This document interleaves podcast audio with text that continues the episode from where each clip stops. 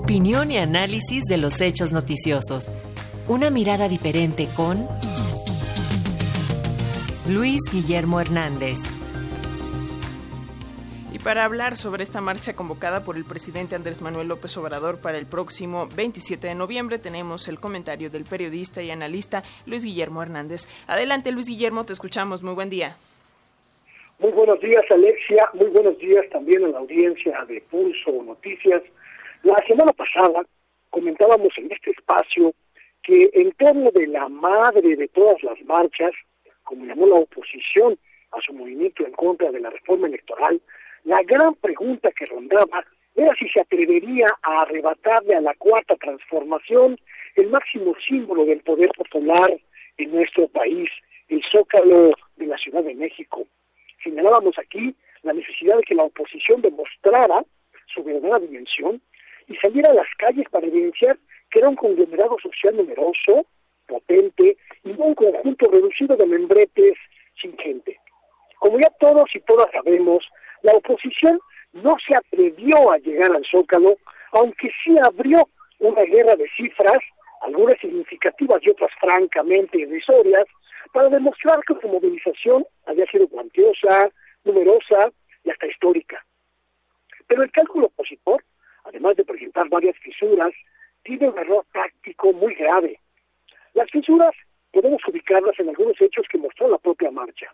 Una carencia de uniformidad ideológica de la oposición, la presencia de figuras cuestionables y hasta perniciosas del viejo régimen y una total ausencia de grupos sociales importantes como el de los jóvenes. Vimos una oposición no solo fragmentada, sino a la deriva, sin un liderazgo visible y sin ruta. Pero desde mi punto de vista, es el error táctico que ayer, ayer miércoles, quedó en evidencia. La oposición se dejó llevar al terreno que impuso el presidente López Obrador, el terreno de las muchedumbres, el de las masas, el terreno de las calles. Y eso, eso me parece un error muy grave por una razón significativa. La cuarta transformación, el movimiento que apoya al presidente López Obrador, es esencialmente callejero.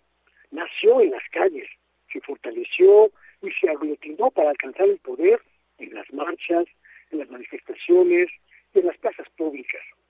De ahí, de las calles, proviene su esencia y su fortaleza.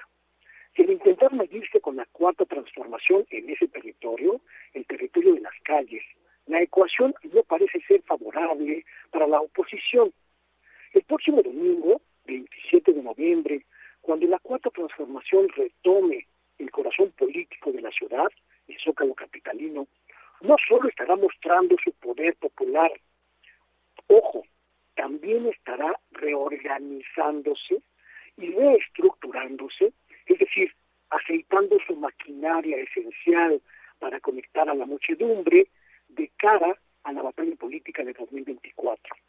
Lo que hizo la oposición en términos muy llanos, fue ayudarle al presidente López Obrador a despertar al tigre, a desperezarlo, a ponerlo en pie de lucha otra vez y a ayudarlo a mover sus músculos dormidos por casi tres años de pandemia y eso, caer en el juego del presidente de hacerle el favor de revivir su movimiento popular en las plazas y en las calles del país a prácticamente dos años de la elección presidencial del próximo 2 de junio de 2024.